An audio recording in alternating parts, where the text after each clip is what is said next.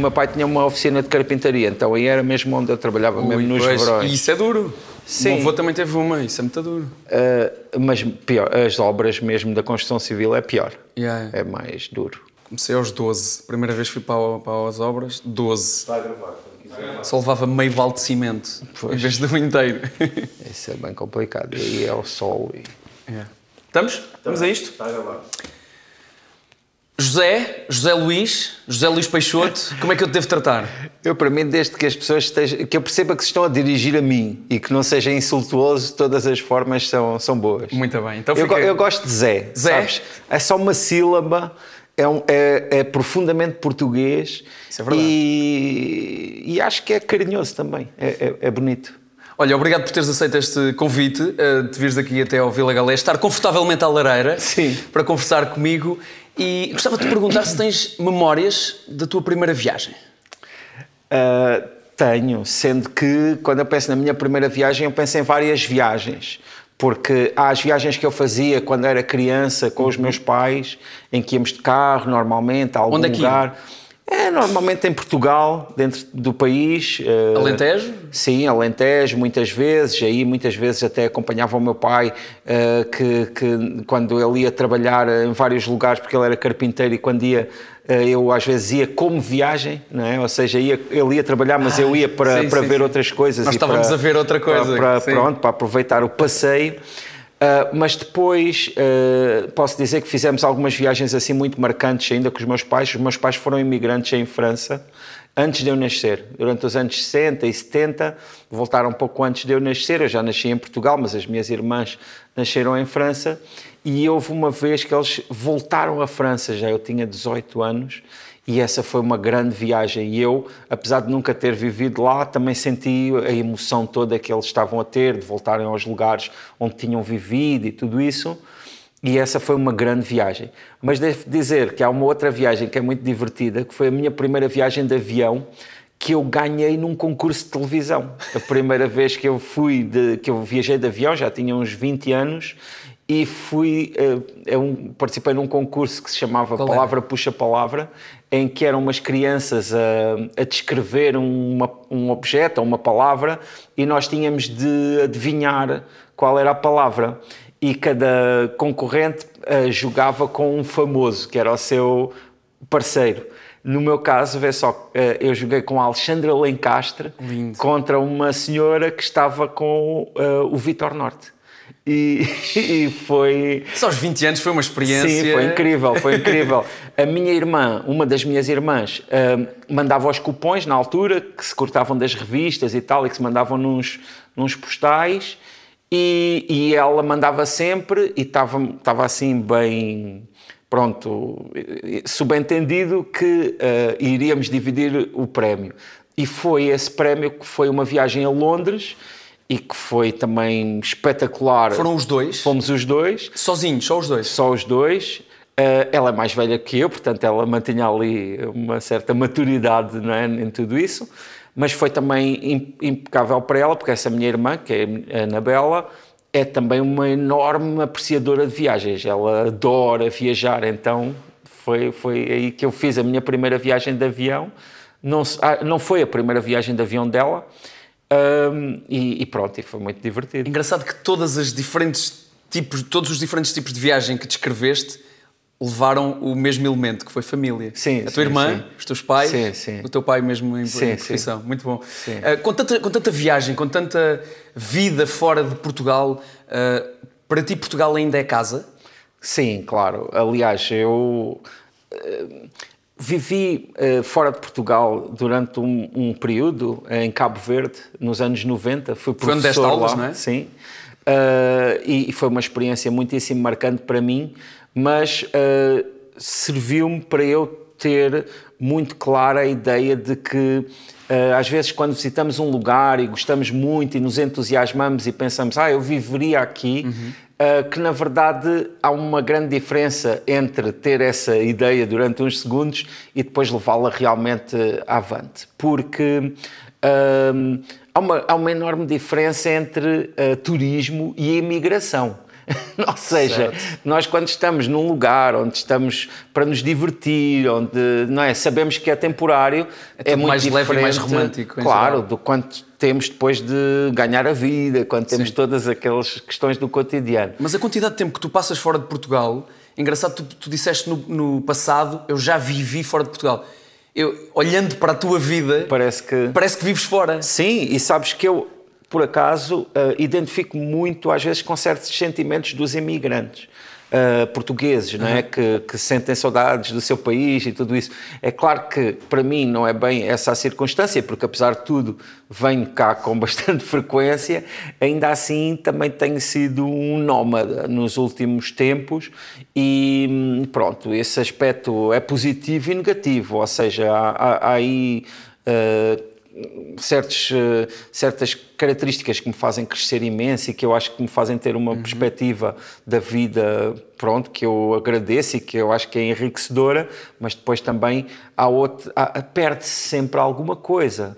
Ah, sinto que o- o que- as escolhas que se façam têm sempre esses dois lados, eh, mas neste momento sinto que estou a viver um período da minha vida, também não sinto que vá ser assim até ao final da minha vida e neste momento acredito, pronto, essa, essa, essa vontade de viajar, eh, pronto, é muito importante e norteia-me em grande medida. Por acaso é uma coisa que nós olhamos muito pouco. Fizeste-me lembrar uma música que eu gosto muito, tem uma frase que diz: Quando nós mudamos, ganhamos alguma coisa, mas também perdemos. E olhamos muito pouco para esse lado. Sim, sim. Do, daquilo que se Sim, perde também. sim, sim. Não sei se é muito português isto, se calhar. Não, sabes, eu, há um livro em que eu escrevi uma frase que diz que viajar é também despedir-nos muitas vezes. É, é considerarmos uma vida e percebermos, eu não vou viver esta vida. Mesmo quando cheguei aqui, ah, fui visitar este espaço e na minha cabeça eu pensei, como é que seria viver aqui? Mas depois tive de, ah, ah, tive de perceber, não, eu não vou viver aqui. Mas entusiasmaste um bocado. Claro, tu chegaste claro, aqui claro.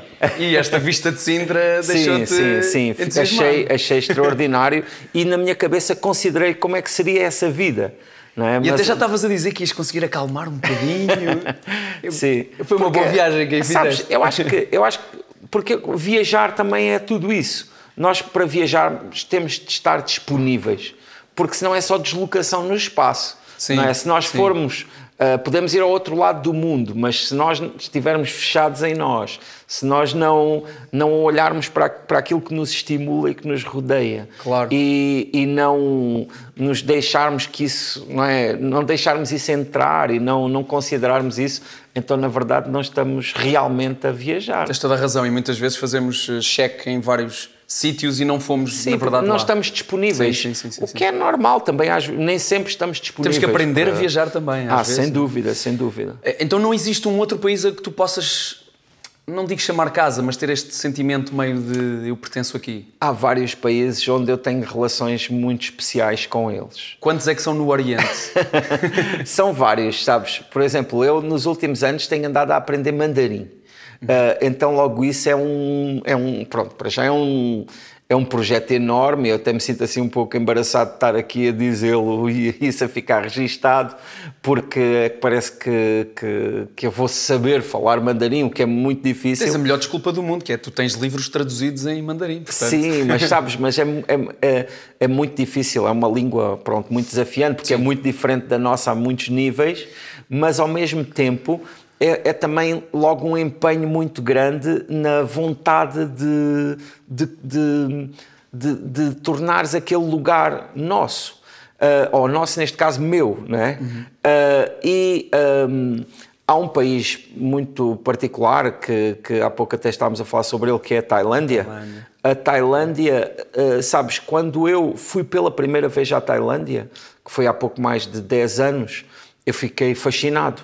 E, e uma das coisas que eu prometi a mim próprio foi hei de voltar a este país até lhe retirar o exotismo, porque é um país tão exótico Uau. para o nosso olhar, que, é uma grande tarefa, não é? Verdade. Tipo, e é tão lá diferente com- ainda por cima de Bangkok do Sul, por exemplo, Sim, é, sim. é outro país, parece, não é? E ao mesmo tempo, Ou imagina, para nós é muito exótico, Yeah. mas para os tailandeses não é. Para eles é o seu lugar mais habitual e comum. Claro.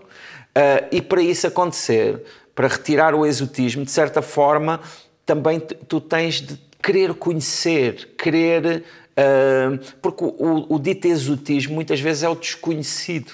Não é? Uh, e, e, é claro, esse exotismo nunca o vou retirar completamente, não falo tailandês, etc. Tenho uma série de entraves, mas ao mesmo tempo, essa, essa, essa declaração não é, de querer tornar o, o lugar meu, acho que é, é um, eu acho que é, é, comparável com o que sentimos quando uh, há um clique com uma pessoa. Quando nós sentimos, ah, estou apaixonado por esta pessoa. Clicaste uh, com, ta, com a Tailândia? Porque não há exatamente assim uma razão objetiva. Sim, sim. Tu, tu, depois podes dizer, ah, esta pessoa é muito bonita, é muito simpática. Sim, mas mexe com os instintos, não é? Mas há ali algum, há alguma coisa que é muito difícil de definir, que é o que realmente mexe contigo. Depois há países, por exemplo, como o Brasil.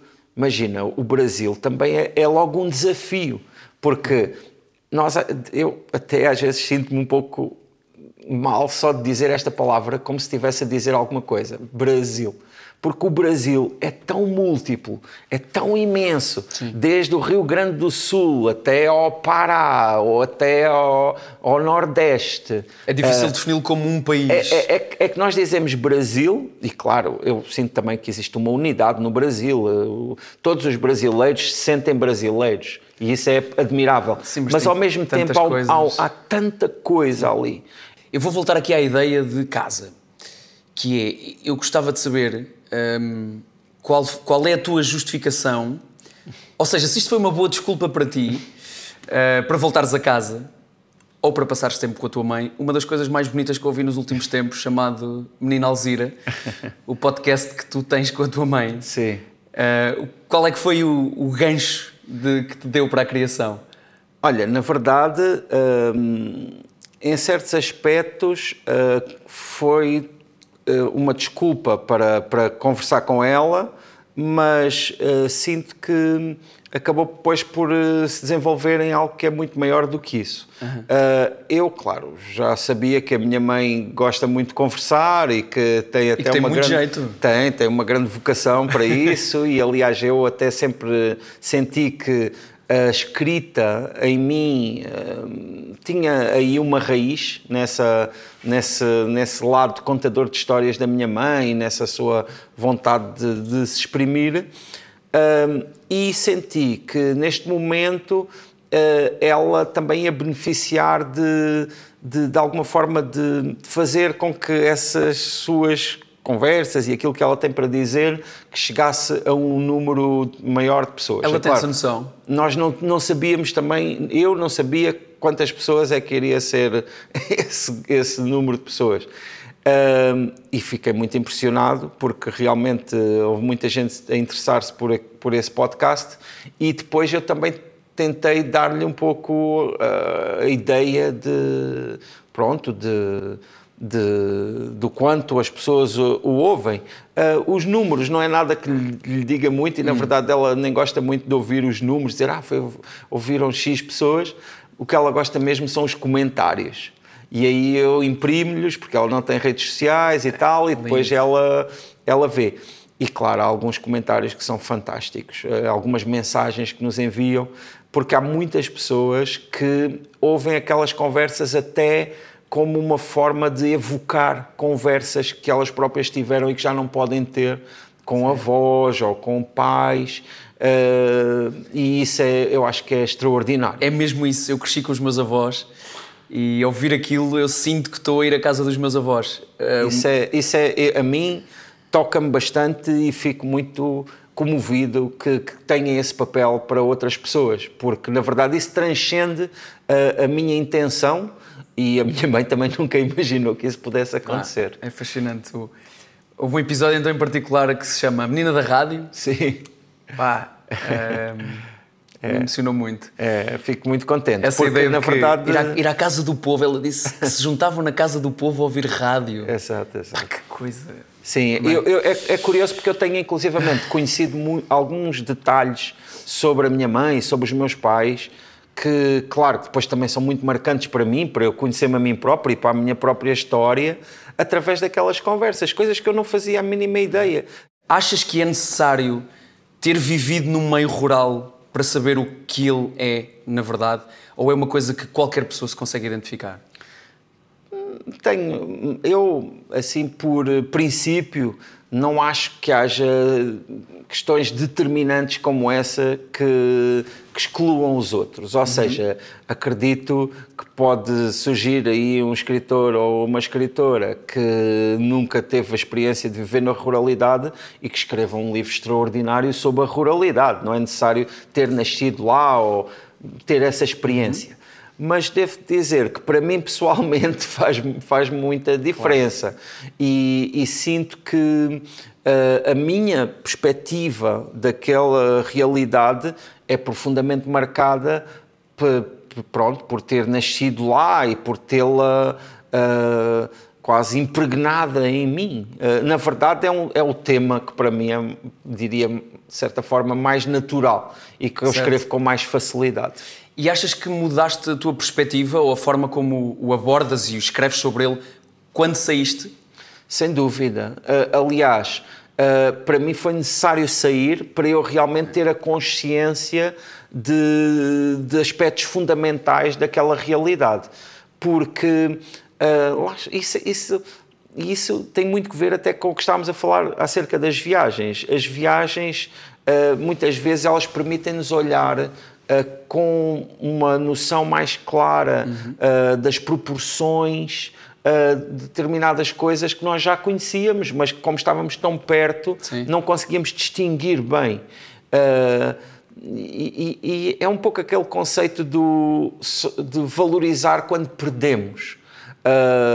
no caso, não é perder definitivamente, é afastar um mas afastar-nos um pouco já é perder, e, e, quando, quando isso acontece, então percebemos: ah, aquele aspecto eu dava por adquirido e, e afinal ele é fundamental. Se calhar não precisamos do perder, mas precisamos, nem que seja temporariamente, como disseste há pouco, de nos sim, despedir dele. Sim, sim. Isso e, tem um grande impacto. E por isso eu digo-te, olha, partilho aqui contigo uma coisa assim um pouco pessoal, mas que tem que ver com o facto de eu, por exemplo, neste período da minha vida viajar tanto, Uh, faz com que quando eu chego a casa e quando encontro os meus filhos, quando encontro a minha família, é sempre uma emoção extraordinária. E eu acho que isso nos também dinamiza muito ali as nossas relações.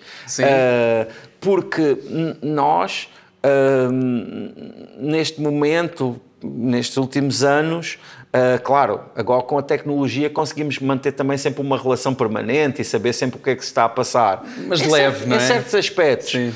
É claro, não é o mesmo que estar todos os dias, mas o facto, às vezes às vezes estar todos os dias também nos, nos retira alguma atenção. E era isso que te ia perguntar, tens medo desse possível aborrecimento do todos os dias? Não, não, não, não, não penso muito nisso, uh, porque eu, na verdade, às vezes até idealizo uh, uma vida mais calma, não é? Quer dizer, sabes que nós é sempre assim, quando temos uma coisa, Sim. sonhamos com a outra, não é? Eu imagino-te, sim, passar uma tarde num café aqui em Portugal. Sim, mas só imagino, uma, depois vais. Não, eu penso sempre, ah, que bom ter uma tarde para estar numa esplanada, por exemplo, idealizo isso. Achas que a realidade, achas que a realidade é mais fascinante do que a ficção?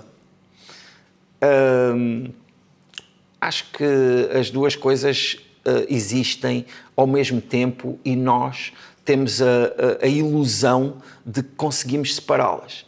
Mas a, a realidade, aquilo que nós chamamos a realidade, uhum. está profundamente atravessado pela ficção. E a ficção também não existe sem a realidade. Ou seja, pela história que contamos sobre aquilo que estamos a viver? Exatamente. Imagina, nós, todos os, todos os dias na nossa vida, cruzamos-nos com pessoas sobre as quais supomos uma grande quantidade de coisas, certo. que na verdade é ficção mas que nós tomamos como uma realidade, porque precisamos ter essas referências para pensarmos o mundo e para agirmos e para tudo isso. Mas, na verdade, aquilo que nós chamamos de realidade está completamente atravessado por especulações, por coisas que nós supomos e que, na verdade, são completamente falsas, preconceitos, etc, etc. É, é bom pensar nisso mais vezes. Já viajaste para todos os países onde há livros teus? Não, não ainda não viajei para todos os países onde há livros meus. Uh, Tens esse plano? tenho, tenho, tenho. Eu, eu tenho esse plano. Eu, eu tenho o plano de viajar para todos os lugares, uh, mas não tanto por países. Há pouco estávamos a falar do Brasil, que acho que é um bom exemplo, hum. porque eu sinto que Uh, talvez não seja a melhor forma de, não é, de fazermos a contabilidade dos lugares que já visitámos, não seja por países. Porque há países que são tão grandes e que são tão diversos e que são Sim. tão imensos que não faz muito sentido que, que, que, identifiquemos aquele espaço sob um ponto de vista nacional. Uhum. Não é? Uh, mas na verdade, olha, imagina, eu tenho livros em lugares muito fora do comum que eu nunca visitei, como tipo por exemplo a Mongólia. Eu tenho dois livros publicados na Mongólia. Em que língua? Em mongol. Mongol. mongol é uma língua própria que se escreve em alfabeto cirílico, que é o mesmo alfabeto de, da Rússia e de outros países. Uh, ah, um, e esse alfabeto, eu não sei se ele existe, se ele é usado desde sempre ou se é, ou se é recente, mas sei que pronto que existe essa, essa e por acaso até tem bastantes histórias essa tradução, porque é publicada por uma editora que tem uma ligação grande com um programa uh, com presos, pessoas que estão presas uhum. na Mongólia e que fazem trabalhos com os livros que eles publicam e que depois têm o seu tempo descontado na pena. Portanto, isso é extraordinário. Imagina, há livros meus que ajudam pessoas na Mongólia a terem menos tempo de pena de prisão, o que é Pronto, incrível, não é? Zé, estão a acontecer duas coisas dentro de mim neste momento. Por outro lado, estou muito grato por estar a ter esta conversa contigo. Por outro lado, sinto-me um inútil. É o que está a acontecer. Não, mas é, é eu, eu, eu, eu, compreendo, porque eu, eu, também, para mim, é, é, é, uma loucura, não é? Também não.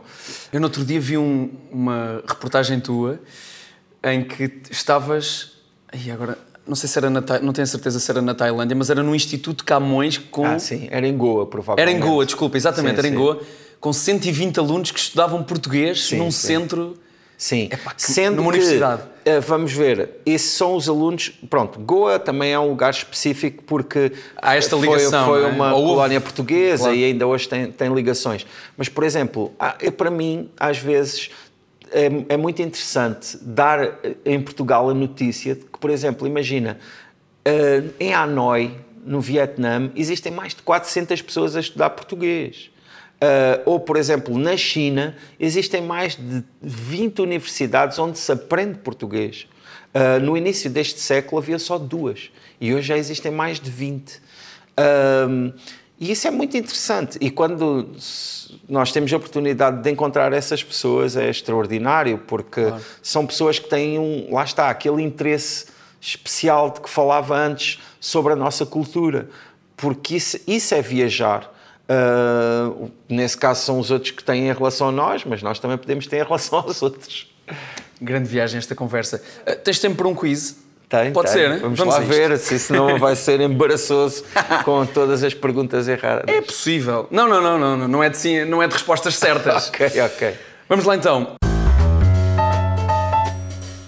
Qual é a melhor motivação para viajar? Eu acho que a melhor motivação para viajar é querer conhecer os outros, querer uh, estar disponível para, para ver uh, uma realidade que seja efetivamente diferente da nossa e não apenas uma confirmação de, não é, de, daquilo que nós já sabemos e que já gostamos. És mais de. Nem sei porque é que vou fazer esta pergunta, mas és mais de planear ou de seguir os instintos em viagem? Na verdade, eu tento fazer as duas coisas e acho que as duas coisas são interessantes, porque planear também tem aquela expectativa, tem tudo isso mas também às vezes é de sabe muito bem seguir um instinto e já fiz isso muitas vezes. Viajar sozinho ou em grupo? Eu também acho que as duas coisas também são boas, eh, porque sozinho, de certa forma, é uma viagem contigo próprio e que uhum. mexe contigo e tudo isso, mas também às vezes é muito frustrante não ter ninguém para partilhar. E partilhar também é fabuloso, mas pronto, também convém que seja a pessoa certa. E, tu fazes outra coisa ainda uh, neste capítulo que é levar pessoas a viajar. Sim, eu adoro fazer isso porque eu sinto que tem muito que ver com escrever no sentido em que quando nós, para já, quando eu vou com essas pessoas, às vezes eu chamo-lhes a atenção para coisas que se calhar elas não reparariam. Uhum. E depois também como são sítios que eu conheço e que Atenção, já estive. deixa-me só explicar, desculpa para quem não souber, acho que é importante, tu levas pessoas a viajar a sítios sobre os quais escreveste. Sim. Uh, e, e, pronto, e já fiz isso em relação à Tailândia, que é onde faço mais, mas também já fiz à Coreia do Norte, já fiz em Estocolmo e já fiz no Alentejo também. Uh, e um, uh, é muito interessante às vezes também, de certa forma, interpretar certos sinais e, e, e, e que nós, se calhar, interpretaríamos de uma forma diferente, mas que na verdade tem um significado completamente próprio para à luz daquelas culturas. Uhum. E isso, de certa forma, é, é, como eu dizia, é parecido com escrever, porque também é mostrar, também é chamar a atenção, também é trazer temas. E, e ali, claro, é, é mesmo na experiência dos sentidos, então tem essa força. O lugar mais estranho onde já dormiste em viagem? Ah, isso aí é muito difícil, porque eu já dormi em lugares muito estranhos.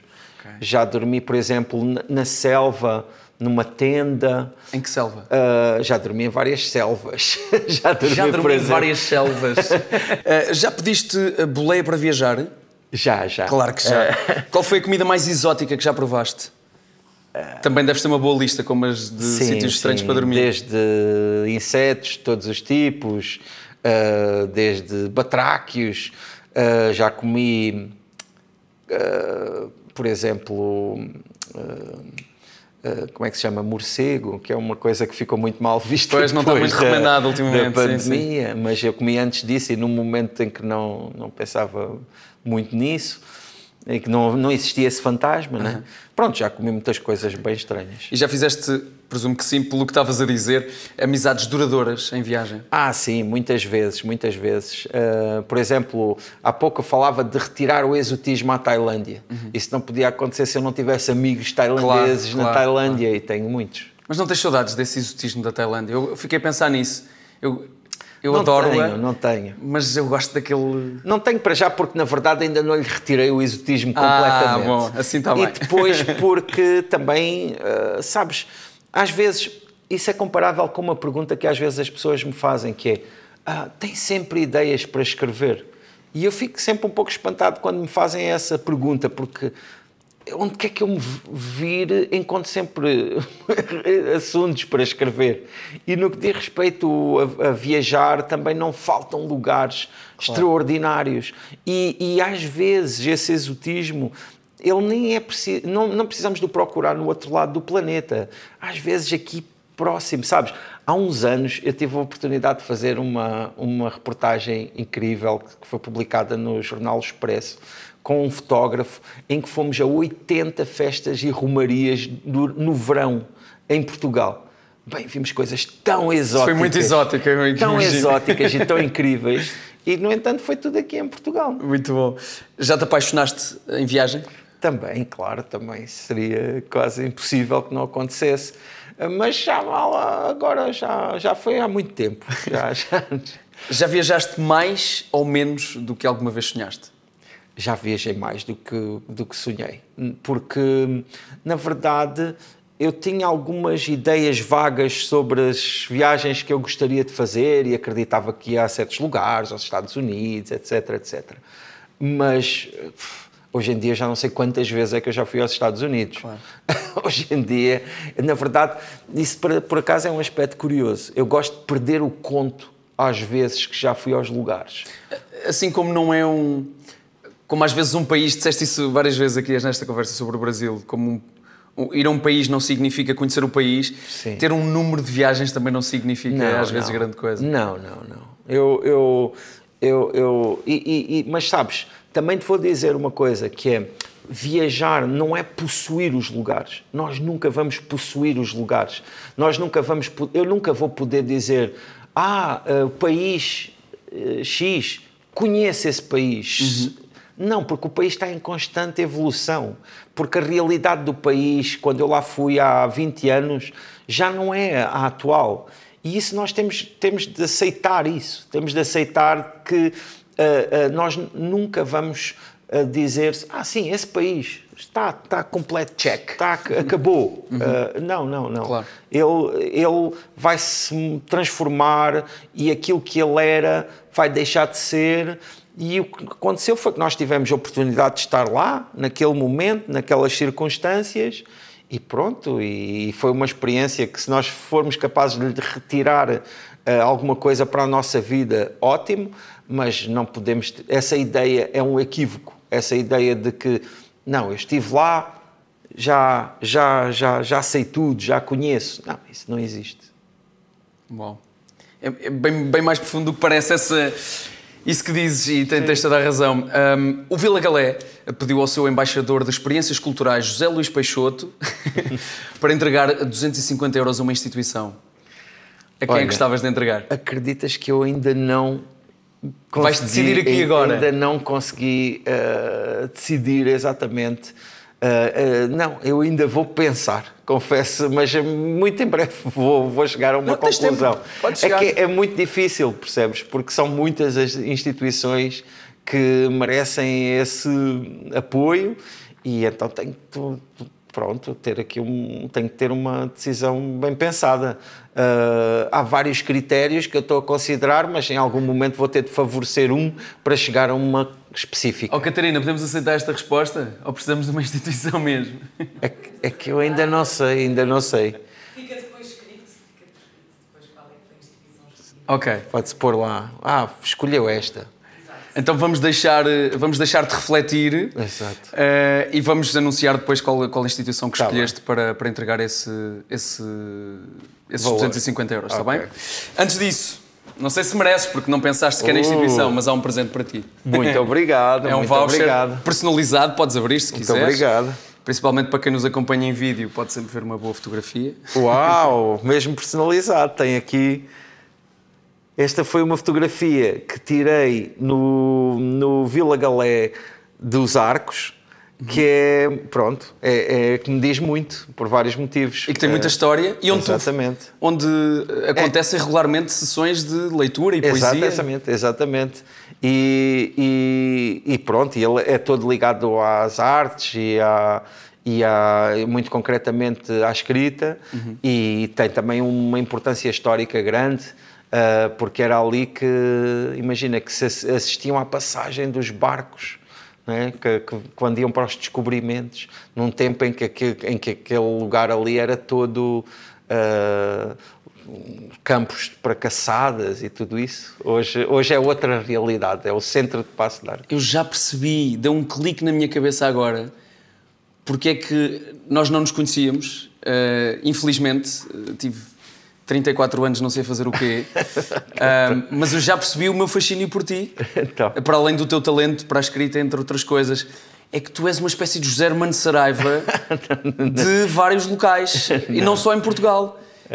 Bem, Tu sabes a história de todos os locais. Não, não, mas sabes que a, a história é muito importante e a história é fascinante também, porque nós, ah, quando, nos, ah, quando vamos tentar saber alguma coisa sobre o passado, o, o presente ilumina-se, começa tudo a fazer muito mais sentido e isso é extraordinário. É um pouco aquilo que nós estávamos a falar antes, não é? Quer dizer, viajar é, é, é querer ver, é querer estar. Viajar é, é querer eh, decifrar um lugar. E para isso nós temos também de fazer esse esforço, não é? E no caso da história precisamos mesmo de fazer um esforço porque a história não está ali à vista, nós temos de ir à procura. José, Zé, Zé, muito obrigado. Nada, Mesmo. que agradeço. Um prazer e um orgulho enorme. Um prazer contigo. também, olha, muito contente com Obrigado. esta nossa conversa. Obrigado. Que maravilha! Podemos, podemos fazer duas horas de.